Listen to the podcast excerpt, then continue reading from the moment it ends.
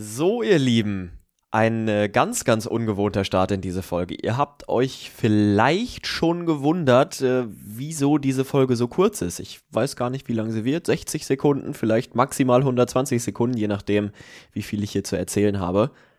Das liegt ganz einfach daran, dass Finn krank im Bett liegt. Der gute Mann, dem ist immer noch schlecht von den 17 Mast, die er auf der Wiesen getrunken hat. Und deswegen müssen wir die letzte Folge dieser dritten Staffel leider eine Woche nach hinten verschieben. Nee, also Finn liegt wirklich flach, den hat's erwischt auf der Wiesen, der ist erkältet.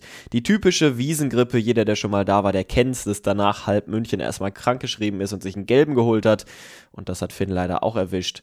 Und deswegen schreibt ihm gerne gute Besserung bei Instagram oder so, damit er dann in der nächsten Woche auch wieder ganz der Alte ist.